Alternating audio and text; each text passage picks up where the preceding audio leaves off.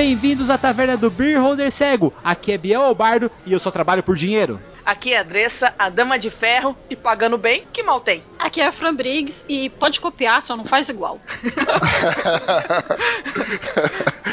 Aqui é Marcelo Rebelo e para mim mercenários é o destino de todo o grupo de aventureiros.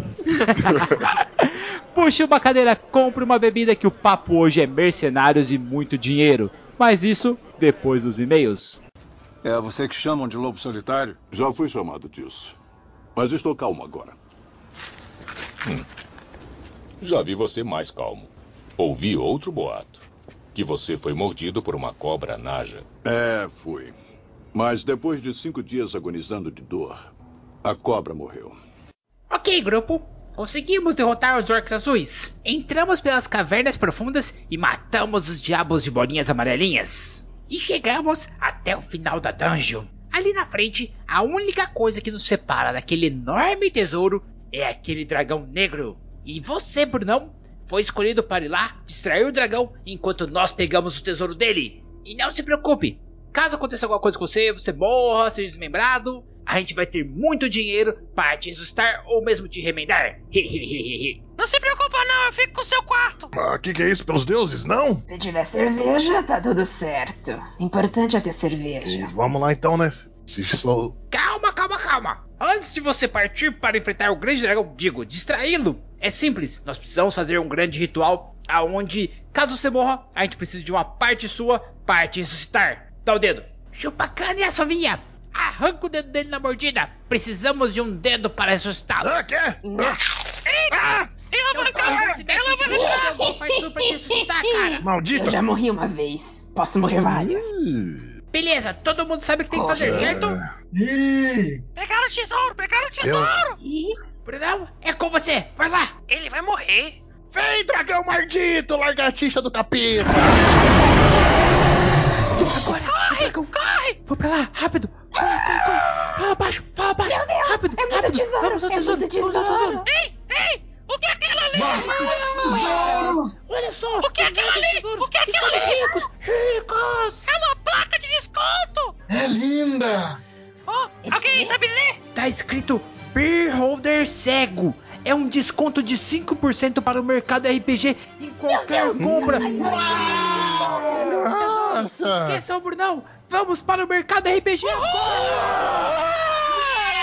O quarto dele é meu! Ah, malditos! Miniaturas, grids de batalhas, dados e muito mais você encontra aqui em Mercado RPG www.mercadorpg.com.br. Compre agora mesmo e não deixe seus amiguinhos para trás. E aí, Prix, já está sendo adorada, já se tornou uma deusa ou você continua sendo apenas uma testemunha de Xiaomi? Uma deusa, uma louca, uma feiticeira. Eu sei que eu sou demais. é isso aí, galera. Estamos tentando virar divindades, mas precisamos que vocês nos cultuem. E como é que as pessoas podem cultuar a gente, Prix? Tem algum como elas mandarem e-mail, sei lá, alguma coisa do tipo? Pagar burp? Bom, acho que daí a gente não vai ser muito cultuado se a gente estiver cobrando burps como oferenda. O deus do crossfit cobra, ué. E ele é mó, mó foda. Mas se você quiser conversar com a gente, contato arroba beerholdercego.com.br ou você encontra a gente em todas as redes sociais como arroba beerholdercego. É isso aí, galera. É muito importante que vocês deem o feedback de vocês. Peguem e tragam sugestões de temas que nós vamos fazer aí para vocês. Tem muito cast. Hoje a gente tava conversando no grupo dos padrinhos ali sobre algumas sugestões. E cara, sério, rolou até um cast sobre a Bruxonilda. Se você não sabe que é, quem é a Bruxonilda, fica tranquilo, tamo junto no rolê. Mas logo, logo, quem Você sabe, talvez, descobrir. entretanto, você vai descobrir. Não é certeza ainda. Prix, mas o último cast foi sobre deuses americanos. Você curtiu? Você gostou? Eu sei que a série não pegou muito, não te apeteceu muito, que ficou meio confusa ali no comecinho, mas você tem seus próprios deuses, não tem? É porque assim, a série é muito confusa. Então eu não cheguei na parte em que o negócio desenrola, eu acho. Mas estamos aí, deuses do CrossFit. Estou orando para virar um RX, quem sabe um dia, e parar de ser derrota. É, é, é só que eu quero, só que eu quero, Deus do CrossFit, não ser uma derrota, por favor. eu fiquei sabendo, Prix, que você também ora todos os dias para São Steve Jobs, é verdade? Ai, São Steve Jobs. Steve Jobs, meu pastor, nada me faltará. eu, acho que, eu acho que na verdade ele era a colheita de maçã, mas beleza, não pastor. Mas vamos lá. tá junto, gente. Tem terra, tem planta, é isso aí. Ô Prix, eu queria aproveitar aqui e fazer um pedido que tem um outro modo da galera cultuar a gente, cara. É o seguinte, gente. Se você viu aqui, um pouco atrás, nós mandamos aqui aquela mensagem dos Goblins sobre o mercado RPG. Pô, vai lá, compra com o link lá com o, o dizeres de desconto Beer Holder Cego, que daí a gente ganha uma comissãozinha, cara. Você ajuda a gente e você compra coisas legais lá. O outro modo de você ainda ajudar a gente é comprando qualquer coisa pelo link aqui da Amazon assinando a Amazon Prime para você poder assistir desenhos americanos lá, ou melhor ainda, cara, indo lá na iTunes e avaliando a gente. Cara, nós estamos com 124 avaliações, só falta 6. Uma delas é a sua, tenho certeza. Vai lá, avalia a gente. Só, meu, 130, eu não falo mais isso. Chegou a 130, trava em 130, só para passar meu toque e tá tudo certo, cara. Sério mesmo. Duvido. Não, sério, Prix, chegou a 130, eu não vou falar mais isso, sério. É, Duvido. É, meu, é, é, nossa, é necessário, cara. e você também pode comprar a sua miniatura clicando aqui embaixo na caverna do DM com 10% de desconto. Ou seja, faça seu personagem porque o Dresser, cara, ele molda ali com todos os cuidados dos personagens, ele tem vários modelos ali. Sério, você não vai se arrepender, cara. Vale muito a pena mesmo fazer lá com ele. E você também pode ir no Instagram e procurar pelo arroba Geek Inventário. A Sabrina tem sempre uma coisa nova lá inventando. Tem uns ovos de dragão, tem saquinho de dado, tem os amigurumi. Você fala que você veio pela taverna e você também ganha um descontinho. É isso aí, Prix. Ou seja, ouvir a taverna do Beer Holder Cego é um modo de você ganhar muitos prêmios e muitos descontos, não é mesmo? Com certeza. Então, Prix, eu vou puxar aqui um e-mail de um amigo nosso, que ele é o Thiago C. de Castro. Ele manda assim: Fala galera da taverna, tudo bem com vocês? Tudo bem. Tiagão, cara, tudo tranquilo por enquanto, mas é aquele negócio. A gente sempre tenta melhorar. Ele fala assim: Estava ouvindo o episódio 187 e gostei muito. 187, galera, foi a do Rei Arthur, tá? Ouve lá que ficou muito massa. E ele manda: Aí vocês falam de personagem que foge dos clichês. Lembrei de um elfo guerreiro patrulheiro que fiz recentemente. Se quiserem, até mando a história dele. Mas em suma, é um elfo único de uma família grande, uma família com vários conflitos internos, pô, deve ser tipo aquele Guerra das Rosas Lancaster lá, tudo mais, sabe? Quer dizer que ele não é um elfo que os pais morreram e aí ele é o último da família. e a família Eu acho e a aldeia não. foi atacada por orcs e só ele sobreviveu, sabe? História padrão. Não, os elfos dele eram mais de boa, aparentemente já tinham um reino bem grande, pá, tal, tava bem cegado, já tinha passado essa fase. E mais, é um elfo feio, muito feio. O próprio mestre falou: pô, Thiago, isso aqui não parece história de um elfo, isso aqui parece história de um orc. E aí eu soube que realmente consegui fugir do clichê. Eu continuei com o personagem exatamente como criei. Cansei de fazer clichê. Enfim, só compartilhando uma história bem legal. PS, o Marcelo falou que o filme Rei Arthur, A Lenda da Espada é ruim. Cara, discordo plenamente. Primeiro porque em geral o filme é ruim, enquanto na verdade estou dizendo que o roteiro é ruim porque a trilha sonora é foda, a filmagem é muito boa, a fotografia também. Mas enfim, é um debate para outro dia. PS2, Monty Python é top. Concordo com Monty Python e acho que qualquer filme do Rei Arthur é foda pra mim, cara. Sério.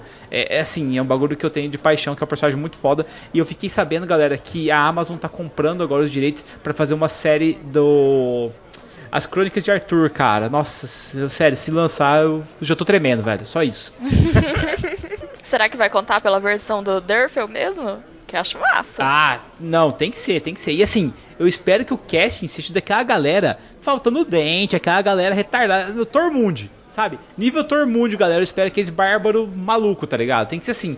Não pode ser igual fizeram no Último Reino, que, sério, o Urtred do reino, Último Reino, cara, nossa senhora, ele deve cheirar rosas, mano. E isso não é cheiro de um guerreiro. Foi mal, galera. você não quer um Rei Arthur bonito, você quer um Rei Arthur com cara de ogrão. Prix, o próprio Derfel fala que o Arthur não é bonito. Ele é um cara que tem um queixo quadrado que ele passa confiança. É isso. É isso que eu espero do Arthur.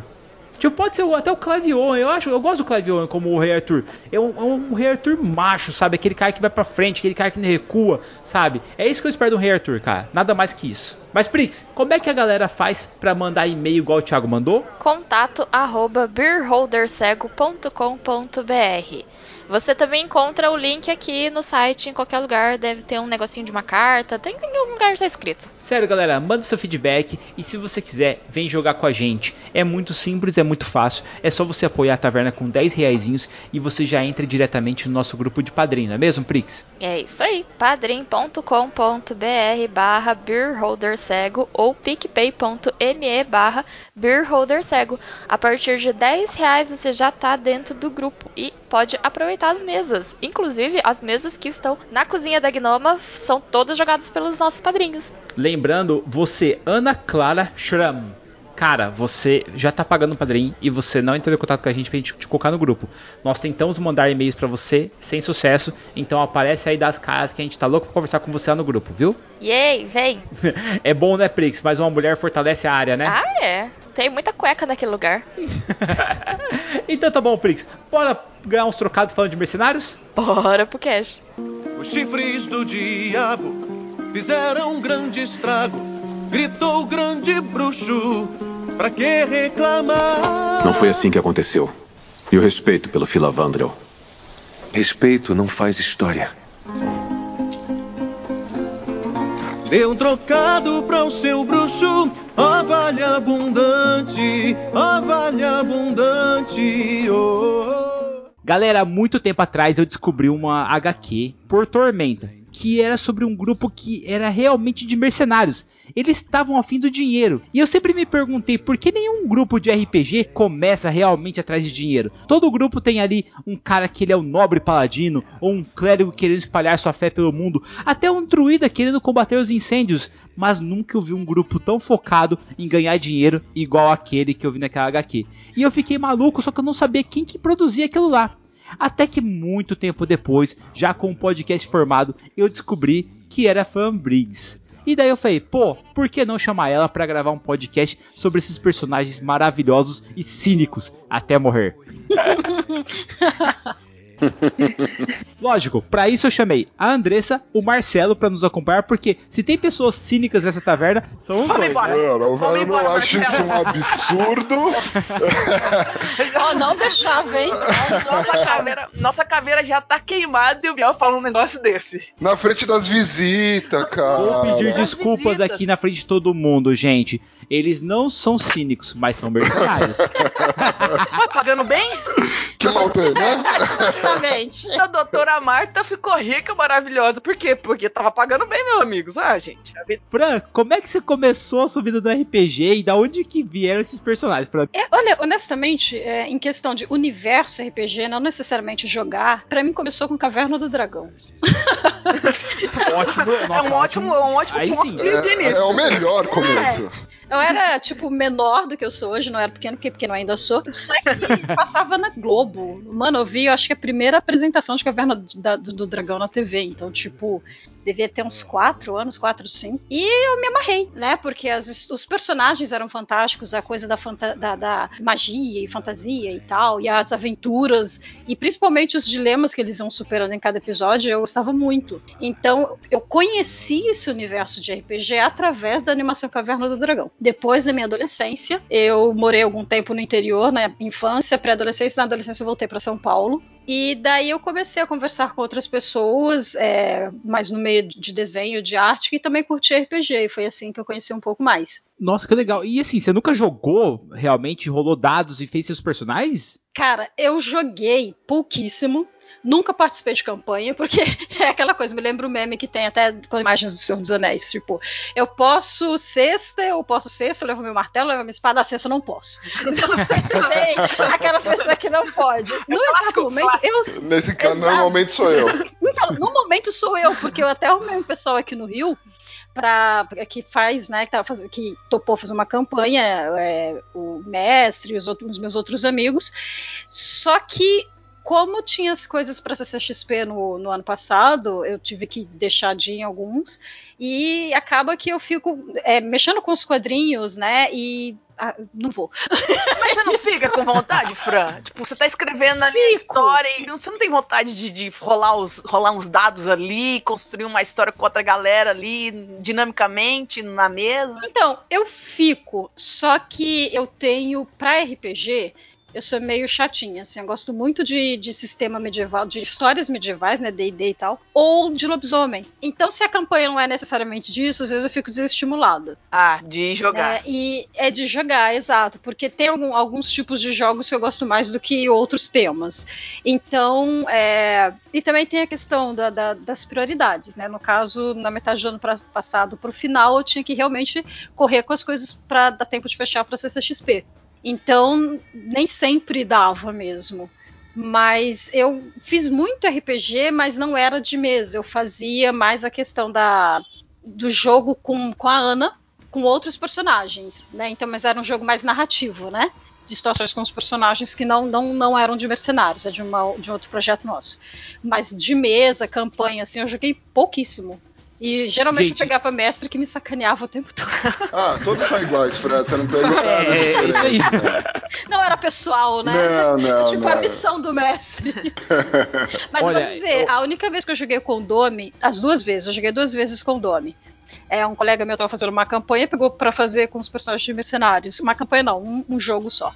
E daí eu falei, pô, vou jogar com o Dome, né? E eu descobri que não dá porque eu sempre tiro crítico com o Dome e a espada cai da mão dele.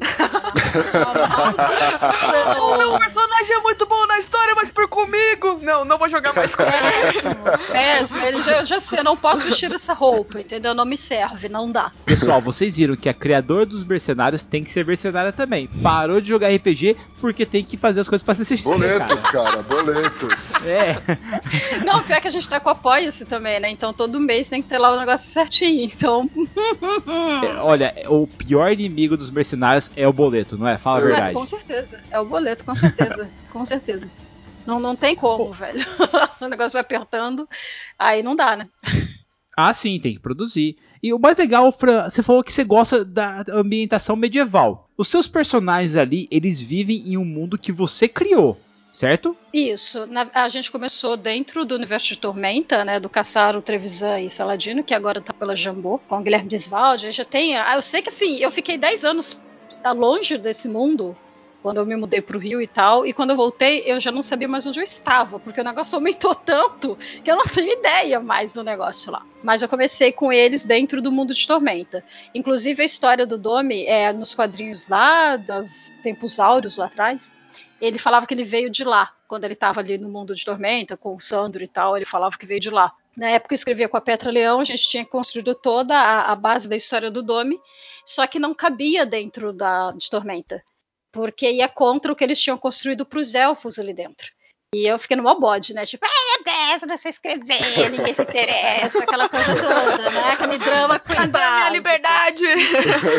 Não, não era, não era nem essa questão, é porque realmente é, eu fiquei pensando que a história não tinha ficado boa, porque a real é que a gente, quando a gente escreve, a gente pensa assim, o editor ele disse que de repente aquilo não serve para aquele momento, ele não quis dizer que você é um incompetente, só que a gente escuta que você é incompetente. Repetidas vezes, né? Não é só uma vez. impostor, fala, meu Deus do céu, eu não sei fazer isso, tá horrível. Exatamente, por que, que alguém vai se interessar? Ninguém se interessa, eu sou, eu sou um lixo. Então, assim, e aí eu, eu depois do bar, eu falei, beleza, então o Dobby vai ficar falando que veio de lá e lá um dia eu vou botar em algum lugar. E, e, eu sempre gostei de escrever N histórias ao mesmo tempo. Eu já estava criando um mundo, eu só peguei todo o background do Dome e transferi para esse mundo. Então, quando eu fiquei afastada dos quadrinhos, Tormenta teve aquele boom, né, que o mundo se espalhou e aumentou e tem várias outras coisas. E quando eu voltei com Mercenários em 2015, eu vim como um projeto independente, a gente levou para CCXP, e o, o, Guilherme, né, da Jambô e o Saladino viram, gostaram, o Guilherme quis publicar. E aí eu expliquei, olha, só que eu tirei o Dome de Tormenta, ele não tá mais nesse universo, tô fazendo no meu. E o Saladino, na época que era o editor, ele falou, ah, mas eu acho que é até melhor, porque você tem mais liberdade criativa para fazer isso. Você não tem que ficar toda hora consultando a gente para dizer o que tá rolando e o que não, não tá rolando dentro de Tormenta. E foi assim que eu acabei deixando eles todos, migrei mesmo para esse mundo que eu criei. Tá, e nós estamos falando aqui do Domi, Domi. Quem que é o Domi? Apresenta ele pra gente, vai, que ele é muito foda. Domenico Windslasher. Ele é um elfo, que é o líder dos mercenários. E eu basicamente criei o Domi porque eu sempre gostei de elfos. Óbvio, né? Eu acho que é meio que o clichê da maioria das meninas. e que é muito chato ter que, ter que é, é, realmente dizer isso. Mas sim, muita gente gosta muito de elfos. Não só as meninas, mas as meninas gostam por motivo que os rapazes sabem. Então eu tava conversando com o Caçaro e eu falei que eu tinha criado esse elfo. E o Caçaro na época não queria Droll em Tormenta. É, e eu sempre gostei de Droll. Ele não queria. Eu falei, mas cara, por que, que você não pode? Ah, porque eles são mais ruins e tal. Aí eu falei, pô, mas você pode ter um elfo com um Droll e ser ruim. Eu pensei. você pode ter. Né? E aí. Qualquer um pode ser do mal. Exato. E aí eu falei, ah, não, vou criar. Eu criei um personagem que é assim, assim, assim. Eu fui falando todas as características do Dominique. Ele é cínico, ele é isso, ele é aquilo, aquilo outro. E aí ele falou, ah, mas até aí não tem nada de, de, de, muito diferente. Eu falei, é, mas ele é tipo aquela música de Legião, e eu gosto de meninos e meninas. Aí ele já ficou tipo, ah. Já, já pensou em retomar a ideia do Droll? então, assim, ele achou interessante e a gente começou meio que numa brincadeira. Tanto que a primeira aparição do Domi dentro de Holy Avenger foi na sessão de cartas. Que era o Domi escrevendo uma carta direcionada ao Sandro. Né? Então foi a primeira aparição do Domi dentro do, do cenário de Tormenta. Essa eu não peguei, eu já, já peguei já quando eu vi ele em, em acho que foi Holy Avenger, foi, se eu não me engano ele aparece. Acho que foi e especial falei, do Sandro. Isso. Eu falei, cara, quem é esse personagem? e assim, tipo, na capa assim, já tinha a imagem dele. E, gente, sério, vai por mim, ele é bonitão. Ele é bonitão? Cara. Nossa, bonitão, ele é bonitão, bonitão mesmo. Cara. E, não, e, e assim, o mais massa é que ele se veste, sabe, meu, com roupas de luxo. Ele usa um sabre assim do lado. Cara, nossa, Carisma 19, gato! É. Era o elfo que eu queria pra mim. É, exatamente. É esse elfo que é eu quero aquele pra elfo mim. que ele te leva na conversa facinho, porque você fica prestando atenção na mecha de cabelo vermelha que ele tem assim do lado, sabe? Cara, é bizarro. E assim, mesmo na HQ, as mulheres e homens se, meu, se derretem pra ele, não é? É, essa, eu faço isso também por, pela questão da lábia, né? Eu gosto de trabalhar o Domi pela aparência física dele também, porque eu não vou negar, eu gosto de personagens bonitos. Ora, veja, não, mas que coisa. Por que não, né? Por que não? Por que não, né? Não é a primeira coisa que vende, não é? Ninguém vai, tipo, chegar na mesa e vai dizer, olha que personagem interessante, ele tem várias camadas, a pessoa nem leu. Então, mas olha que bonito, gato, vou levar. Vou levar, eu não sei sobre o que é, mas eu quero. Então, assim, é, e é a questão da lábia. Uma coisa que eu acho muito legal, e vocês estão falando, é quando eu criei o Domi, eu sempre pensei que ele ia agradar muito o público feminino. Então, a minha ideia, a minha, minha né, o meu alvo ali era, ah, o público feminino vai gostar muito do Domi. E de repente, eu percebi que o público masculino aceitou o Domi tão bem que eu fico chocada até hoje, porque tem muito, muitos rapazes que chegam na mesa e que lembram do Domi ou é leitor novo que vê o visual e já gosta, sabe? E isso para mim como autora é fantástico, porque é um público que eu não imaginei que ele ia atingir. Ué, como não? Você fez o Rodrigo Wilbert de elfo. Quem não gosta, né? Você tirou a barba dele, mano. É sério. Ele é o mão da porra, cara. Ele resolve tudo, gente. Eu tô falando a verdade. O Biel agora está colocando aquela coisinha de pôr na testa assim, escrito fã Eu sou fanboy muito do Dom, porque, meu, ele é muito massa.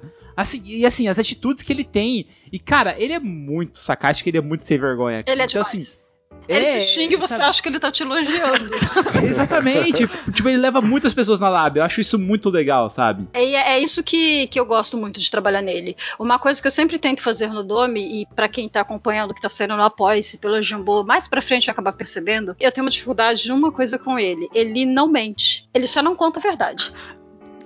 Que é a melhor mentira, é né? importante, é É, muito exato. importante você é um mercenário, você não pode. Sim, porque assim, a verdade é que mentir e não contar a verdade não é a mesma coisa. Porque você pode omitir as informações, fazendo as pessoas acreditarem que você falou a verdade, só que você não falou nada. Entendeu? Ele tá ali, ele chega, você derrubou esse copo. Ele, mas veja, a janela estava aberta, o copo estava vazio e é um copo de plástico. Logo, a pessoa, ah, então foi o vento. É você quem está dizendo. Cara, pra você como escritora deve ser muito difícil trabalhar com ele. É cara. muito difícil, é muito difícil. É sim, porque tem momentos que eu acabo, ai não, ele não mente, droga, eu tenho que ir lá. Sabe como ele vai falar, isso- falar isso, só que lá na frente o leitor vai falar, pera, vai voltar e falar, não, então ele mentiu aqui, e eu não posso deixar isso acontecer.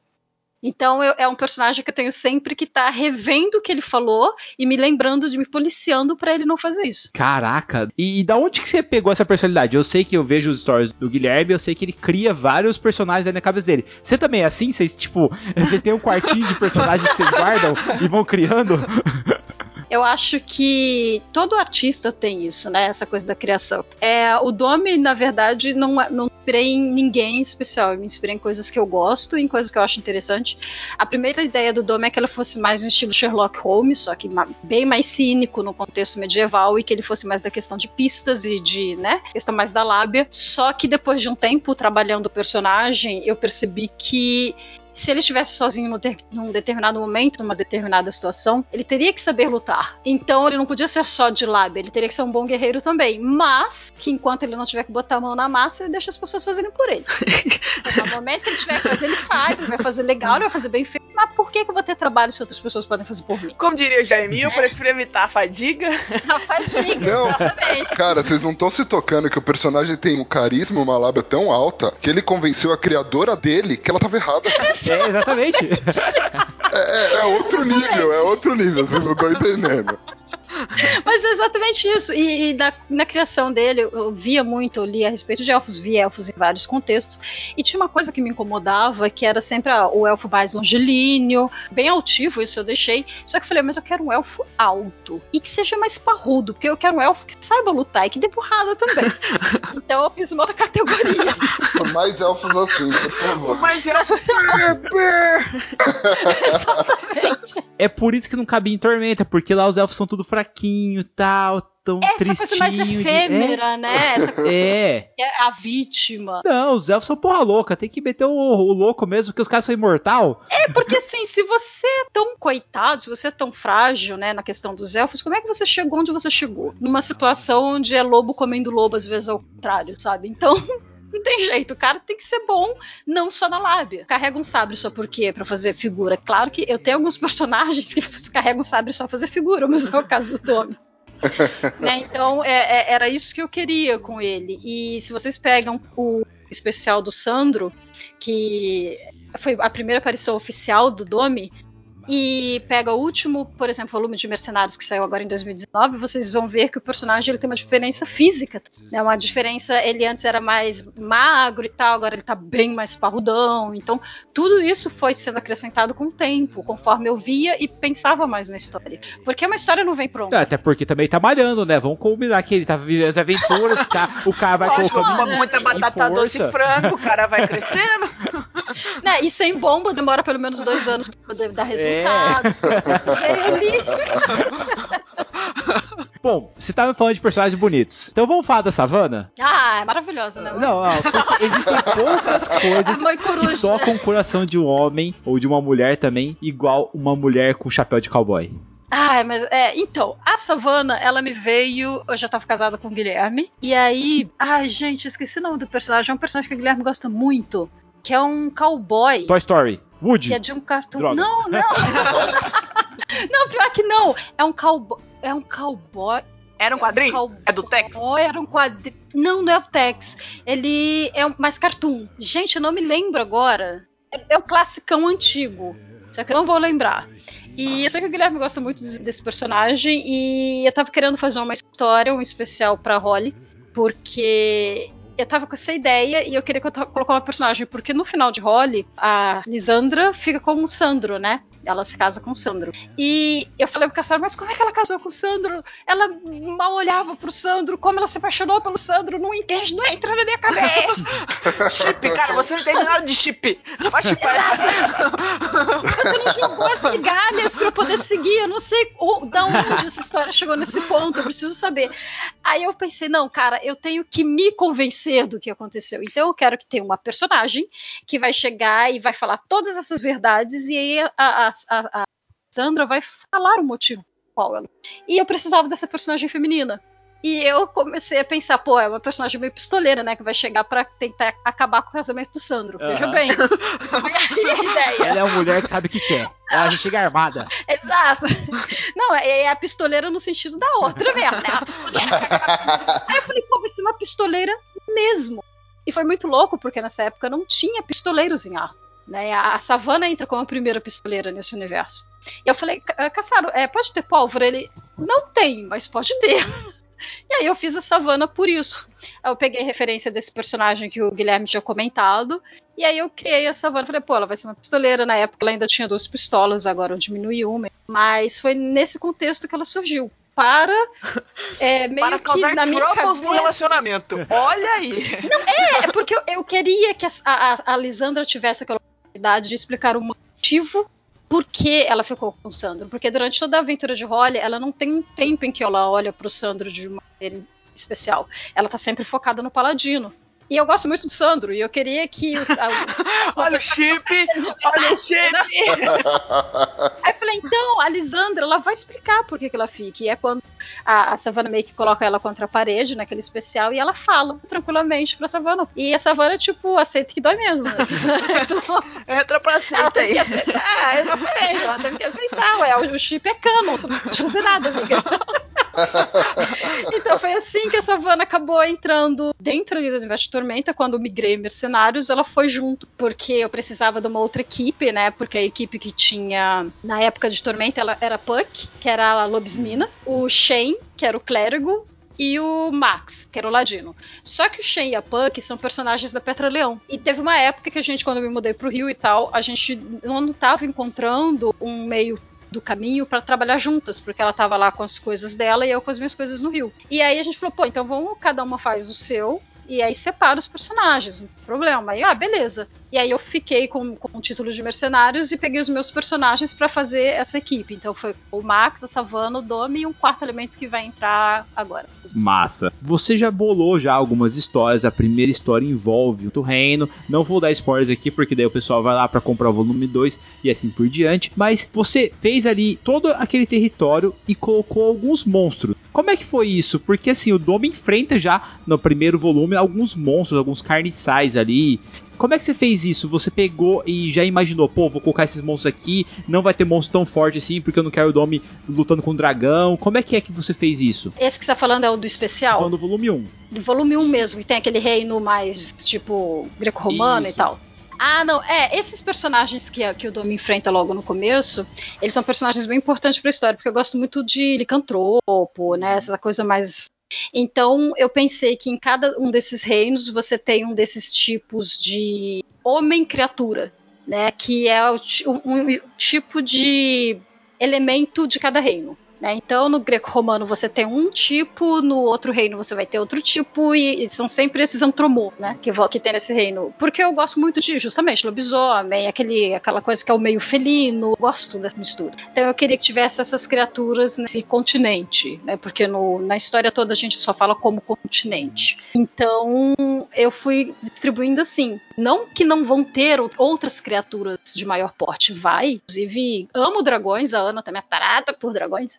E só que a gente tá esperando o momento Ah, ideal. sim, não, o Dome tá, o tá crescendo, vai tá ficando forte. Não, Ô, ô, ô, Biel, é assim, elas, não, vamos pro dragão, aí, dragão, aí eu Domi, gente, vamos dar uma relaxada, vai mais devagar aí. Vou devagar, né? Olha só, eu tenho que dar uma farmada. antes. Não vai assim, eu tô no nível 12, vocês querem me jogar no nível 80. De uma página pra outra, não vai rolar. Vocês não gostam de mim? Vocês não gostam de mim? Então vamos devagar. Até o, o próprio pessoal do Jambô, né, o Saladin tinha me falado, ah, mas você não vai colocar outro elfo, só tem o Dome. Eu falei, calma, vai ter outro. Mas é que quando eu falo que um elfo é raro, ele tem que ser raro. Justíssimo, É raro, justo é raro. demais. O, o mestre falou assim: vocês estão numa cidade onde é raro o elfo. Vocês entram na cidade e vocês veem 10 elfos. Mas não era raro, Exato! Exato! É tipo assim, ah, o elfo é raro. Vocês querem te avisar pra desenhista, desenho faz um monte de NPCL na, na, na página. Aí, tipo assim, você fica, mano, mas olha só, ter que apagar um monte de orelha aí. Então a, a ideia é justamente essa, porque tem toda a história que eu ainda não trouxe do background do Dome que faz com que os elfos se- sejam realmente raros. né? E, na verdade, não só raros, eles são tidos como amaldiçoados nesse continente. Então não é uma coisa que o pessoal vê e fala, olha que lindo, é uma coisa que o pessoal vê e fala, mano, corre! o elfo vem com, com o na cal na testa. exatamente, eu corre, exatamente. Você pensou essa maldição aí porque envolve os elfos e magia, os encantados, no melhor estilo ali Nome do Vento, essas obras assim que falam que os encantados têm alguma coisa diferente neles que você olha e fala, meu Deus do céu, tem alguma coisa nele que me arrepia, que não cheira bem? Ou não? Não, é, agora eu posso falar porque já foi mencionado no último volume, então é spoiler para quem não leu, mas já já, tá, já saiu, então a pessoa pode ler, não, né, não vai ter problema. Nesse continente são três tribos de elfos, né, que são os azuis, os amarelos e os vermelhos. E uma dessas tribos, os vermelhos, eles são tidos como aqueles que carregam a morte, porque eles eram os guerreiros. Eram os responsáveis por proteger as outras duas tribos e manter o equilíbrio desse continente também. Então, onde, antigamente, quando eles chegavam lá, era para trazer uma guerra para acabar com os conflitos. Então, toda vez que se vê um, um, elfo, o pessoal pensa na questão da morte, da guerra, do conflito. Como se passou muitos anos desde que foram os elfos e os humanos ficando mais ignorantes com o tempo, eles acham que todos os elfos carregam isso, mas na verdade é, os guerreiros eram esses vermelhos. Que massa. Que é o que importa, né? Aham, uhum, é. Os vermelhos são os é, melhores, Eu sei né? que você tem que correr, uhum. cara. Os outros. Deixa pra lá, não tem problema. Pior, são os azuis que não devem ter nada a ver com a paçoca, deve trazer a paz e a prosperidade, sendo confundido e linchado. Corre, mano, corre, taca a pedra, taca a pedra. Não, então, é porque na verdade os azuis, eles protegidos do Around, que na verdade eles são. Então, na verdade, os azuis seriam os Drolls. Ah, sim, massa, legal. E aí os amarelos é que são os dourados, aquela coisa que é o mais clássico. É, foi tudo a mesma coisa, taca a pedra, taca a pedra. Os amarelos. É velho. Os amarelos é o que apanha por culpa dos outros.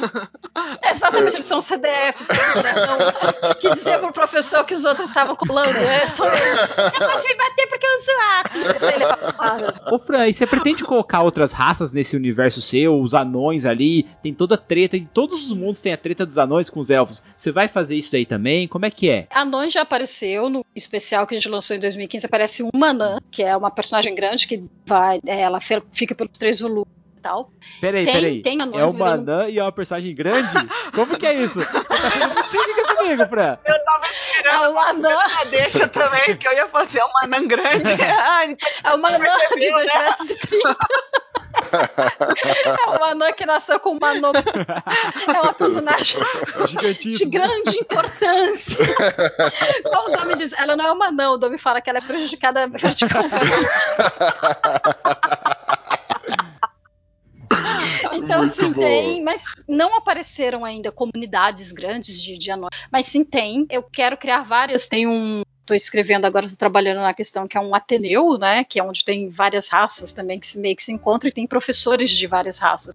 Então, sim, vão ter. Não sei se vou conseguir trabalhar isso tudo na história, mas eu quero desenvolver todo o conteúdo né? Porque eu tendo esse conteúdo, eu sei onde eu posso ir puxando coisas, mais elementos para a história, mas tem sim, vão ter outras raças sim. Inclusive, esse ano eu e a Ana a gente vai trabalhar mais nisso também, porque agora a gente está passou do prólogo, né? Porque esses primeiros volumes que saíram eram um prólogo e agora tem uma passagem de tempo e agora começa meio que o caldo entornar ali na parada.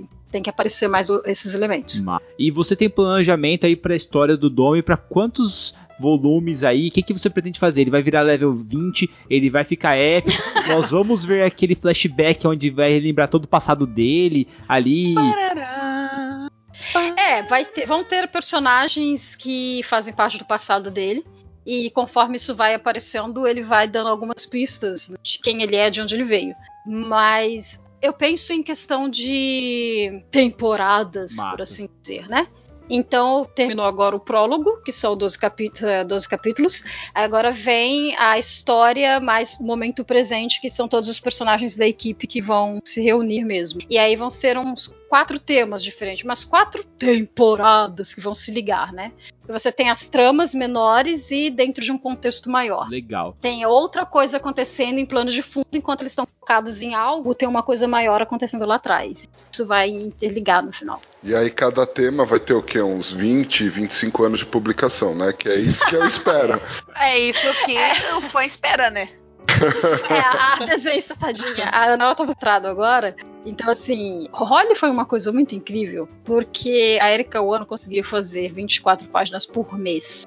ela praticamente não tinha vida, não é Sim, mesmo? tanto, tanto que na. Acho que foi na É. Dragão Brasil, ainda fizeram uma- um desenho dela saindo a alma dela, tá ligado? O Caçar cobrando a Holly Band só tava o corpinho só. Cara, na Exato, página do. Apoia-se, pede dinheiro pra colocar mais braços nela. Eu quase comecei a jogar dinheiro na tela do computador. Toma, faça isso!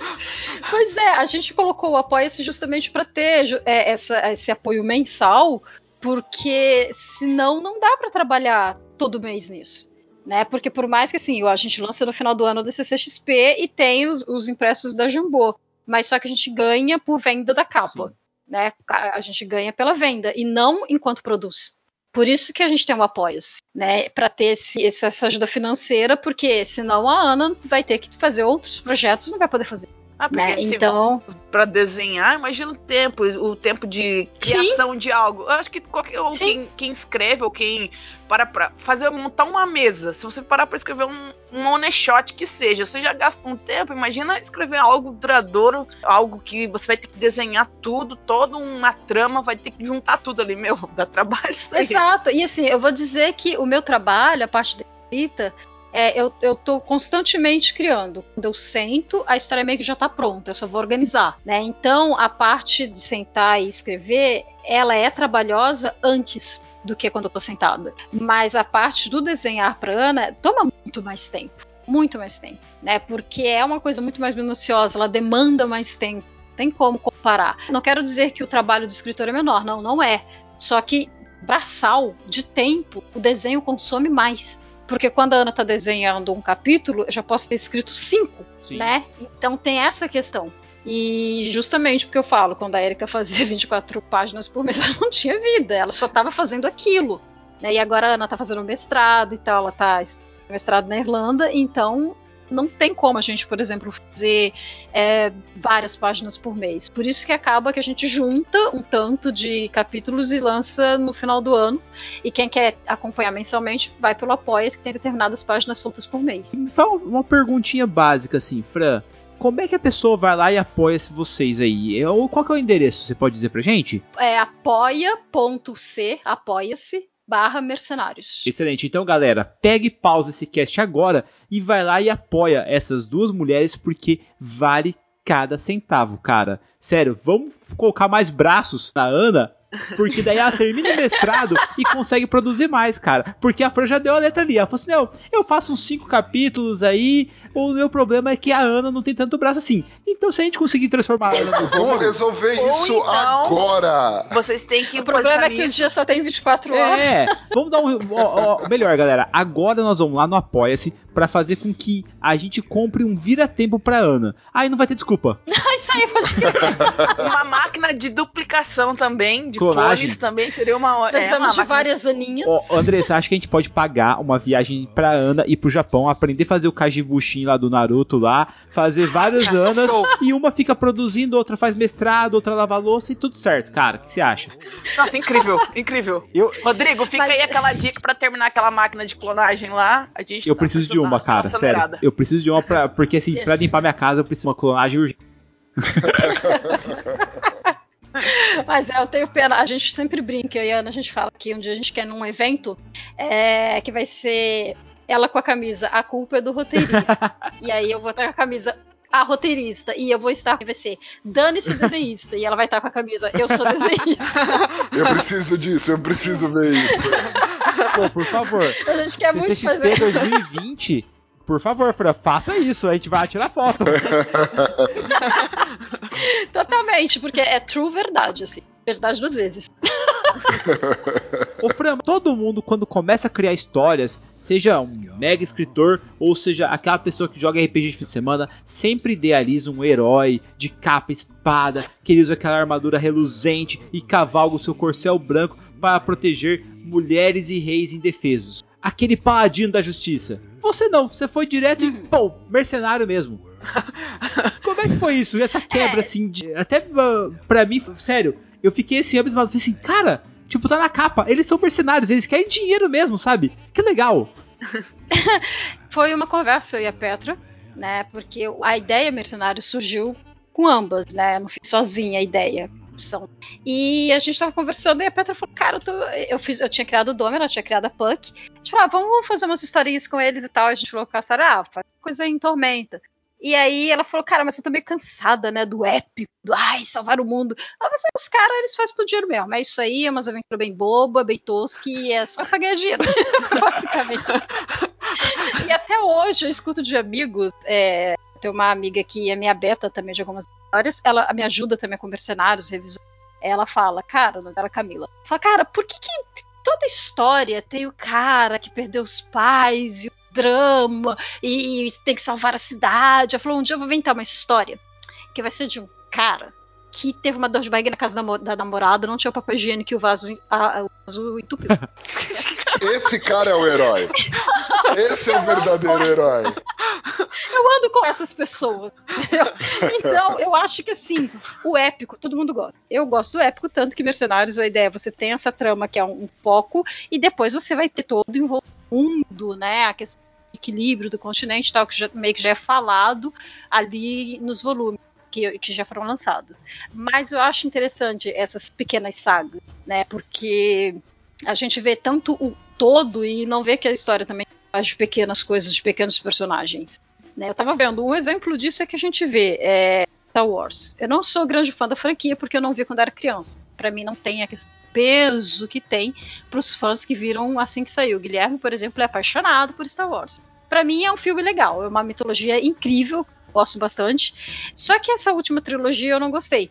Em compensação, eu, eu tô amando a ideia do Mandaloriano, uhum. sabe? Então, assim, e você vê o Mandaloriano, pedaço de algo que está acontecendo depois que você tem aquele, a franquia, a, a primeira que seria do meio, né? Que tem toda aquela questão do épico de salvar a, a galáxia e tal, e você tem ali. É, mas o Mandaloriano, ele é simplesmente um mercenário sem rosto. Ele é o cara do chapéu de preto que chega na cidade atrás da recompensa, né? Exatamente. E tem mais uma coisa, a questão de mercenários. Eu, eu, sempre vejo que o brasileiro ele tem essa coisa, é um tabu que a gente tem aqui no Brasil de falar: ah, mas eu faço isso por dinheiro mesmo. Tipo assim, você fez esse quadrinho por quê? Ah, eu fiz porque eu quero mostrar como o espírito humano ele se submete aos padrões sociais não sei o que. Não, porque tem, é pop e esse tema vende. Entendeu? As pessoas têm tem dificuldade de dizer isso. Não foi por isso que eu fiz mercenários. Mas é interessante como, por exemplo, eles chegam e falam, eu faço por dinheiro. E todo mundo gostou da ideia. Os caras chegam e falam, eu faço por dinheiro. Porque ainda é um tabu alguém fazer algo por dinheiro. É errado. Ser sincero quanto isso. todo mundo fala, é o errado, herói, é, o herói ele faz porque ele é generoso, porque ele é altruísta, ele não espera nada em troca. E é o que a gente quer ser, mas na verdade a gente é mercenário, porque a gente. ô, ô, Fran, a gente é muita gente. Eu não tenho vergonha de falar, não, que eu faço pelo dinheiro, sem problema nenhum. não é? Mas isso aí são é porque, porque a generosidade não paga os boletos. É, exatamente. É, exatamente. Então, muito obrigado. Senhor Copel, se eu tô ligando pra falar que hoje eu vou pagar com uma grande dose de generosidade minha conta de luz, tem problema? pois é, é isso. Então, eu acho que esse descaramento de mercenários é uma coisa que as pessoas não, não, não tinham, né? Essa coisa do cara chegar, não, não, eu faço pelo dinheiro mesmo. É, quanto é pra fazer X coisa? Ah, isso. E você oferece quanto? então, e você oferece quanto pra fazer o contrato? Então, essa é a questão. É, igual teve um, uma história que saiu uma dragão, que eles estavam atrás de algo, tinha um velhinho que tava enchendo a paciência no final do homem quica, dá um, um, socão no velho. Mano, não tem tempo, não tem tempo, irmão. Enquanto você tá fazendo isso, você está perdendo várias oportunidades de trabalho você é chato.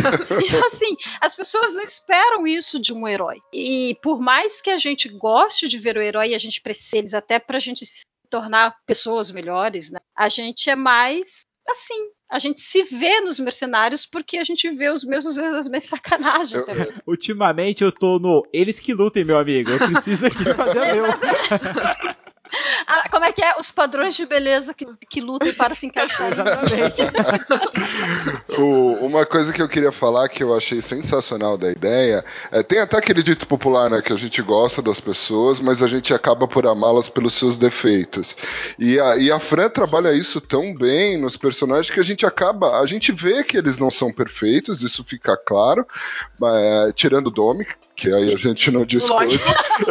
não vamos falar, né? Não vamos botar. Não, não, não, não vamos botar defeito nele. Não vamos criar, né? Não vamos inventar nada. Mas assim, eles têm os defeitos e eles não têm vergonha disso, eles deixam isso bem claro e, e você acaba sendo surpreendido e se apaixonando por tudo isso, justamente por eles não serem, por eles fugirem do arquétipo do herói, Sim. né? Exato. Essa questão do. Eu não gosto de personagens preto e branco, porque não existe o mal absoluto e o bem absoluto no mundo. Não existe. Então, na sociedade, etc, etc. E eu, eu, por exemplo, quando eu escrevo, eu gosto muito de ler livros de psicologia. Me ajuda muito. Porque você consegue ver camadas né, de, de, das pessoas. E personagens são pessoas inventadas. Então eu sempre penso, quando eu escrevo um personagem, que ele não é o mal encarnado, Deus da bondade. Ele não é. Ele tem lados bons e ruins. E, por exemplo, vilões. Eu amo trabalhar vilões porque eu acho que você precisa de mais motivo para ser uma pessoa ruim. Você tem que justificar melhor a ruindade do que a bondade, porque para você ser bom, você basta você amar alguém e querer proteger essa pessoa. Para você ser ruim, muito ruim, você tem que ter um bom a não ser que você tenha nascido psicopata.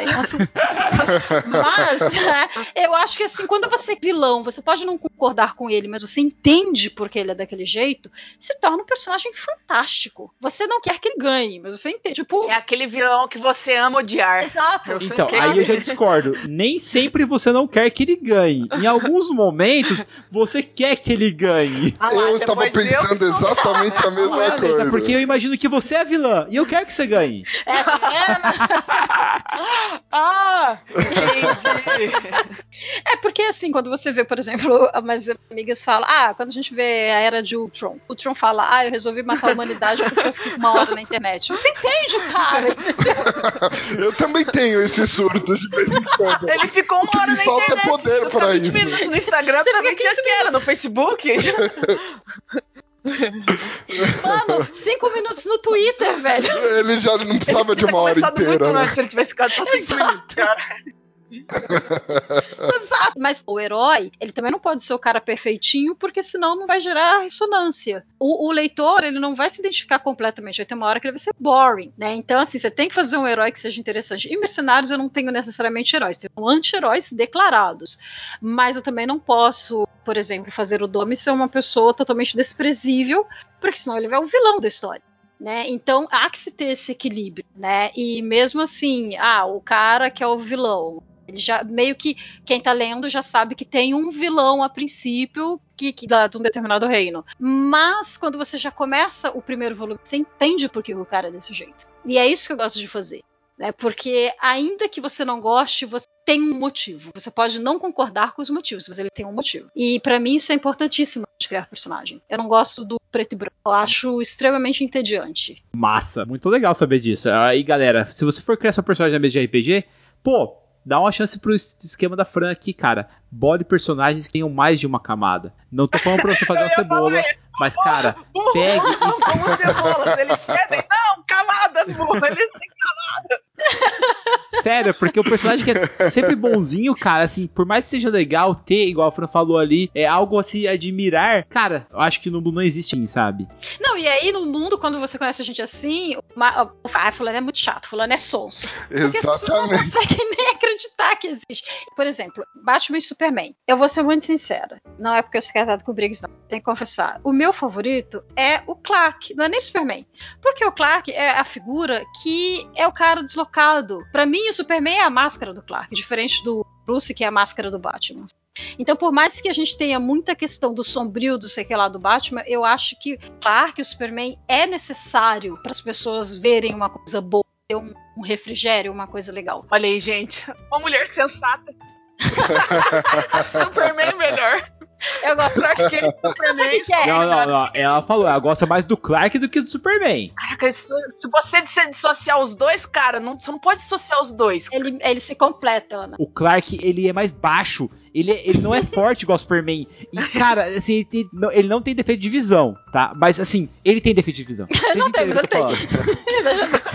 Ô, Bia, mas, mas pensa no gibi do Clark Kent. Ia ser o cara acordando, pegando busão, trabalhando, voltando, pagando boleto e indo dormir. Exato. Mas é, é a questão é que assim, tipo, o Batman é legal, o problema é o fandom. entendeu? A questão é que o plano é legal, o problema é que estraga o fandom, entendeu? Porque assim, velho, deixa de ser chato, vocês são chatos.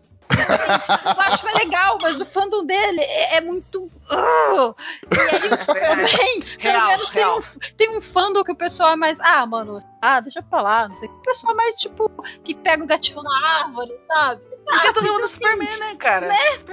É difícil. Não é que eu não gosto do Batman.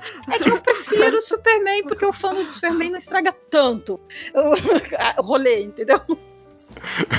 Tamo junto. Hashtag Team Superman.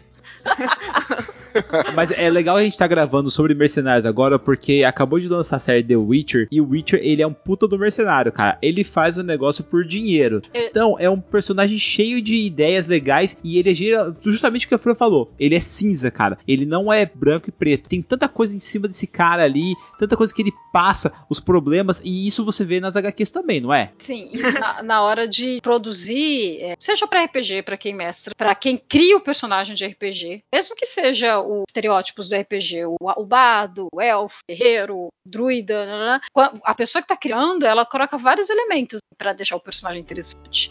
Né? E, por exemplo, você falou do The Witcher, eu zerei. Estou levemente viciado, estou fazendo todas as missões menores agora, porque já joguei todas as DLCs e eu acho Geralt maravilhoso.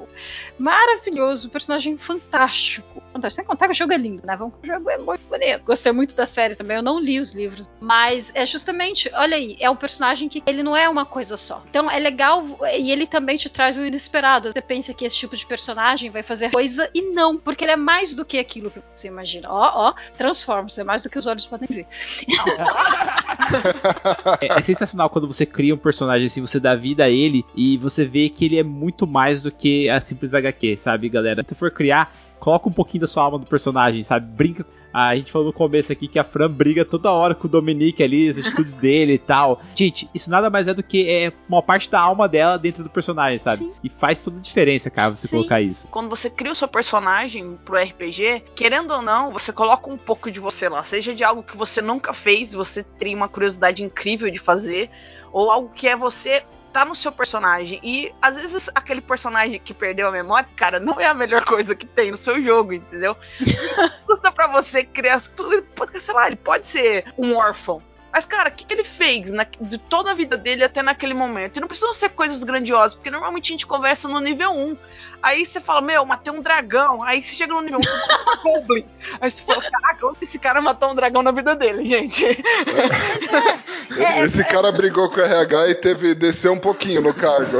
Né, É igual o personagem misterioso, né? Eu acho isso o máximo. Mas ele é misterioso não, é porque ele é misterioso, porque ele não tem um background. Porque assim, Não, você, você é o criador misterioso- que é preguiçoso mesmo. Exato, você ser misterioso porque você tem um background é fácil. Isso não vai te ajudar a interpretar vai. um personagem depois. Você não sabe como ele vai agir. Se você tem um personagem que ele é mercenário, aí a hora que alguém oferecer um dinheiro pra ele, dependendo de como você. Às vezes ele não é só, às vezes ele tem uma questão que ele acha favorável e a galera vai pagar pra ele. Então ele fala assim: cara, vou fazer esses dois. Exato, e você pode fazer um mercenário que tem um código de honra dele, assim, tipo, eu não mato cachorros. Entendeu? É válido, Tipo, válido. velho, não mato cachorros. Por exemplo, o Dome, ele tem uma coisa que não entra na questão de mercenário, entra na questão pessoal. Ele não pega mulher ruiva. Não pega. E vai ser explicado. Ele tem uma parada aí com mulher ruiva, não pega.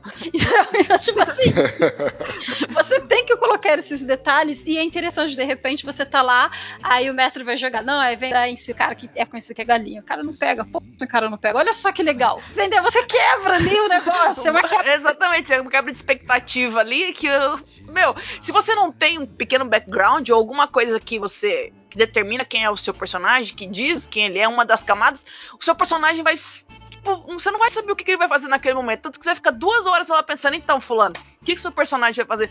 Ah, não sei. Você não sabe porque você não tem o background do seu personagem, Exatamente. cara. Ele- é por isso que você não sabe. Que ele vai fazer. Ou ele fica esquizofrênico, né? Numa hora ele fala uma coisa, na outra ele fala outra, e ele é uma ele é um pra cada situação, né? O faz. Aí ele vira o personagem chato da mesa. Galera, agora eu queria puxar aqui as dicas da estrada. E eu vou deixar o Marcelo começar, porque ele reclamou, galera, que eu coloquei ele em Maus Lençóis, um podcast distante que nós gravamos. E ele falou, pô, ficou difícil pra mim aqui. Então vai lá, Marcelão, manda sua dica da estrada, cara. Me dá um gancho de aventura daqueles supremos. Falando em mercenários, ótimo comentário seu, Biel. Achei extremamente pontual e necessário. mas. Eu vou expor ele, eu vou expor ele na internet. Ele ficou com raivinha, você percebeu, né? Ele nem falou, ele não é uma pessoa corajosa, mas desse- com aquele, negócio, né? É veja, mas dele é escorpião.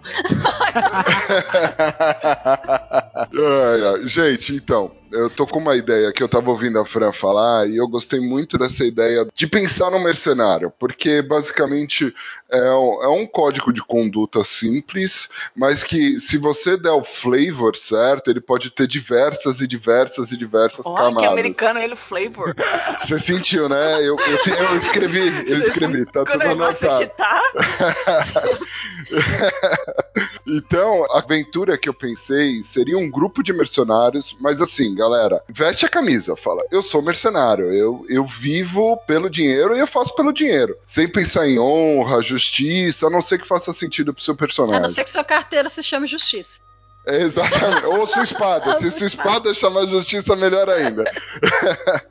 Mas ele chega, eles chegam num reino onde tá vendo uma grande guerra. E aí eles vão, veem a oportunidade de um trabalho, conversam com uma autoridade eh, local e aceitam trabalhar naquela guerra. Porque o dinheiro vai ser bom. E aí eles começam a, a batalhar e tudo mais, e eles começam a fazer a diferença na guerra em si. Porque já que esse grupo de mercenários entrou, eles têm que perceber que a guerra começou a tombar pro lado que eles foram contratados. E aí o outro reino desperta o interesse de contratar eles também. E aí vocês podem colocar várias intrigas de corte, e não necessariamente mercenário trabalha só por dinheiro, ele pode trabalhar por favor, por vantagens políticas.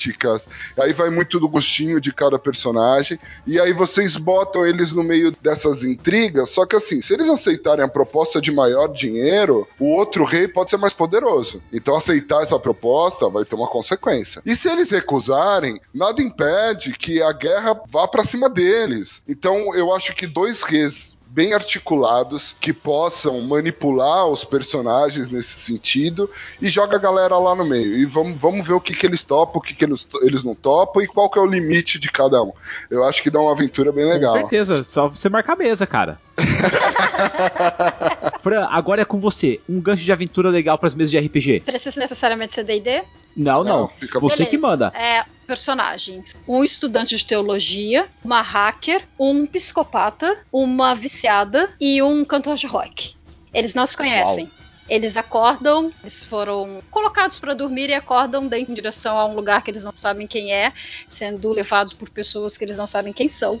E esse lugar está sofrendo uma anomalia, tem criaturas atacando o lugar. As pessoas estão escondidas no subterrâneo, as que conseguiram sobreviver ao ataque, e eles vão ser jogados lá e cada um vai ter um- algo efetivo para fazer nesse lugar. Só que a única arma que todos eles vão levar vai ser uma faca de caçador. E eles não sabem que o outro faz. Isso. Tá. Legal, hein? Vai lá, vai lá, Clã. Se vira!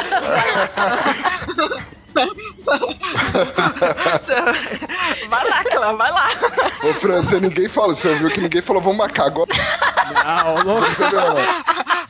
Marcelo, pensa bem. Se, se eu chego e falo, Fran, é só você marcar a mesa e narrar pra gente. O que, que vai acontecer? Vai atrasar mercenários e eu vou ter um monte de hate, meu amigo. Pra que, que eu vou fazer isso? Não, cara. Vai lá, Fran, continua trabalhando. Mas fica aí o forte. convite. Fica o convite, com certeza. Se você for tirar umas férias, convite. chama a gente pra jogar, não tem problema nenhum. Eu quero ser o psicopata. Quer dizer, não, quer dizer, Mas você já é na vida real, seja outra pessoa, pô. Seja um cantor de rock. eu acho que foi- Eu vou dizer, eu quero ser viciado. Porque eu não imagino o que um viciado vai fazer. Um cantor de rock, velho, o que ele tá fazendo aí? são esses personagens que são legais, assim, pegar e falar, mano, o que, que ele Faz. Eu seria um cantor de rock calvo que usa uma peruca pra disfarçar. Sério. Tá vendo? Assim é que é legal você enfrentar um desconhecido. Amo, amo isso. Não, é mu- muito bom, cara. Muito Andressa, é bom. com você. Bom, hum, vamos puxar aqui uma aventurinha. Ó, pense assim.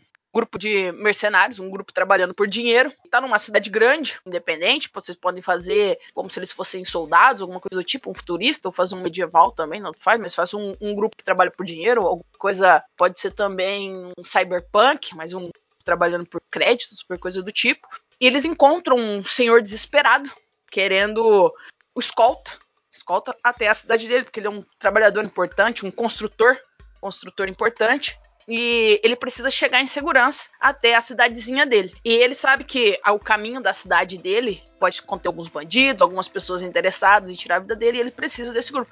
E ele oferece uma boa quantia, uma boa quantia de dinheiro. Mas ele vai dar, ele dá só metade agora. Ele dá só metade e a outra metade o grupo recebe quando levá-lo em segurança até o local. E o grupo pode se interessar, né? Porque ele vai oferecer uma quantia né, de encher os olhos e o serviço não parece tão difícil, né? Faça o serviço não parecer difícil no caso. É só levar um, um senhor de certa idade de um ponto a outro, uma, se- uma semana de caminhada no máximo, de transporte. Só que que- o que acontece é que nessa cidade pequena tem um grupo, um outro grupo de mercenários que tumultua a cidade, que tá pressionando a cidade porque eles querem manter o, o grupo deles de dinheiro ali, tudo que eles tiram o lucro da cidade, eles querem manter o domínio sobre aquela cidadezinha. O que aquele cara tá fazendo é construir um elo que vai melhorar a acessibilidade dessa cidade com cidades maiores. Vão, pessoas vão ter mais comunicação, vão ter mais acesso e com isso tirar esse fardo gigante que esse outro grupo, né, esse outro grupo maligno, vamos pôr assim entre aspas, né, que se utiliza deles sair. Então, a intenção é que este grupo que domina a cidade tenta, tenta impedir o- os nossos mercenários, o nosso grupo, a levar esse senhor até a cidade para que ele termine o trabalho dele. O que o grupo não sabe, que agora a gente vai dissecar que o mestre vai saber, é que na verdade ele não tem todo esse dinheiro que ele falou. Tudo que ele tinha, ele já entregou para os personagens. Mas os personagens, quando eles chegarem no local, é que eles vão descobrir que tem uma coisa muito maior acontecendo. E daí vai a cidade inteira implorar para eles, porque você vai colocar, claro, um grupo fortemente armado, um poderoso ali para lutar contra os players, eles perceberem que a cidade daí, ah, eles vão aceitar aquilo que eles já receberam. Será que a cidadezinha vai ter alguma coisa a oferecer que o nosso grupo vai querer a mais? Ou será que eles vão deixar ah, o nosso objetivo era trazer aqui, a gente tá, ainda tá fazendo bom grado que a gente trouxe por esse valor e tá indo embora, vocês se virem. E aí? O que, que, que, que, que a gente vai Vocês fazer? que se virem. O que vai? Oxe, mas que pergunta. Vocês Vocês. Vocês que lutem. Eu já dei o começo, Eu, mestre. eu tenho os meus boletos pra pagar, velho. E essa foi um, esse foi um oferecimento de Naruto também, mas primeiro. Então, assim, pego pra 50, tipo assim, pego comissão. Ah, me dá 50 agora, 50 quando eu termino. Eu vou repensar isso aí, hein? A Andressa se propõe a fazer o final dessa aventura pra você, mas pra isso você tem que pagar o DLC da taverna pra gente liberar a segunda parte do cash, entendeu? Boa, né, Exatamente. Andressa? Num cast sobre Nada- mercenários é ótimo, né? Lógico. Incrível. Eu acho que você tem que pagar a DLC aí. Bom, galera, o meu, a minha dica da estrada é um assalto, onde o grupo vai preparar o assalto e, mestre, deixa eles preparar um assalto massa. Vai ser uma carruagem, vai ser uma casa, uma mansão, vai ser um banco em Veneza, qualquer que seja um local muito difícil. Coloca pessoas cuidando desse local, faz tudo certinho ali e sempre coloque um NPC junto com um grupo ou um jogador. Combina com o jogador antes para não dar ruim. O que, que vai acontecer? Deixa os caras se envolverem, conversa entre eles ali, o que cada um iria comprar com a grana que tá dentro do cofre. O que cada um poderia comprar de reino ali mesmo, ou colocar carros, iates, tudo que eles poderiam comprar, ou se você quiser ir na, na época medieval, o cara poderia comprar um castelo com aquela grana. E aí, meu amigo, no meio do assalto, o player ou um NPC pega a grana e trai os jogadores, fazendo com que os jogadores tenham que fugir dali, porque eles não iriam aguentar lutar ali contra os caras que chegaram ali.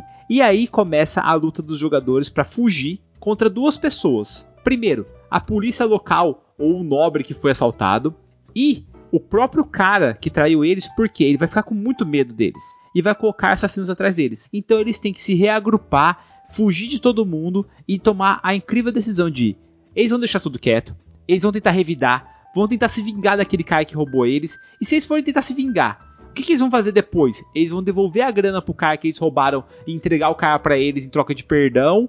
Ou não? Eles vão tentar ficar com a grana aí e se virar com o que pode acontecer.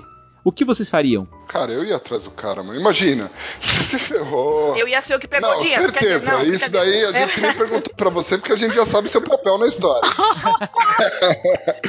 Mas ó, eu. Nossa, a gente não pode fazer o negócio uma vez. Olha só como a gente já Pô, eu que estou dando a porrada, né? Não, eu penso assim: você foi lá, planejou, fez o assalto, tá fugindo da polícia e o cara postando fotinho no Insta que tá na praia, o cara. Eu ia matar o cara, velho. Não me importa como. Não importa o tempo que passasse. Bom, eu realmente eu iria atrás do cara, mas eu iria fazer de forma sádica e cruel, cara. Sério. É, eu ia me vingar, tipo, jogos mortais, sabe? O cara se lascar mesmo, cara, porque é muito foda. Você planeja tudo e daí um traidor maldito vai e entrega você. E, e aí, pra melhorar, sabe? Você pode fazer isso numa campanha, galera, onde você já desenvolveu alguns NPCs e esses NPCs têm a total confiança dos players, porque daí o baque é ainda mais forte. Não, tem que ser um player, cara. Tem que ser alguém que vai virar sim, casaca. player. Concordo, cara, acho bem legal, cara. Bom, mais uma vez, Fran, eu queria agradecer a sua presença aqui na taverna. Foi sinceramente sensacional gravar com você, cara. Muito obrigado Obrigada, mesmo. gente. Eu que agradeço. Assim, infelizmente estou meio enferrujadinha de RPG, mas tem que voltar, né? Eu gosto muito, só que o problema é tempo, né? ah, não. Fica tranquila que nós entendemos que você é a líder dos mercenários. É verdade, é verdade, é verdade. Fran, se o pessoal quiser falar com você, aonde que eles te encontram? Me encontra mais no Instagram, Fran Briggs, tudo junto, dois dias de gato. E é, é a rede que eu sou. que eu posto mais, né? Aí pode me mandar mensagem que isso por lá, ou pela página do Facebook, que é o Pumpkin Hour Comics. Aí depois eu vou deixar direitinho o link pra vocês botarem se Sim, quiserem. com certeza, vai estar aqui na postagem, viu, galera? Mas o, o Instagram é onde eu sou mais ativa. O Twitter eu esqueço que existe. e o Facebook eu também só uso pra memes de gatinho. Instagram onde o pessoal vai me encontrar sempre. Bom, galera, então agora eu vou subir a música porque nós vamos partir numa aventura onde nós estaremos de olho na grana. Falou, tchau, tchau! Falou, galera! Tchau.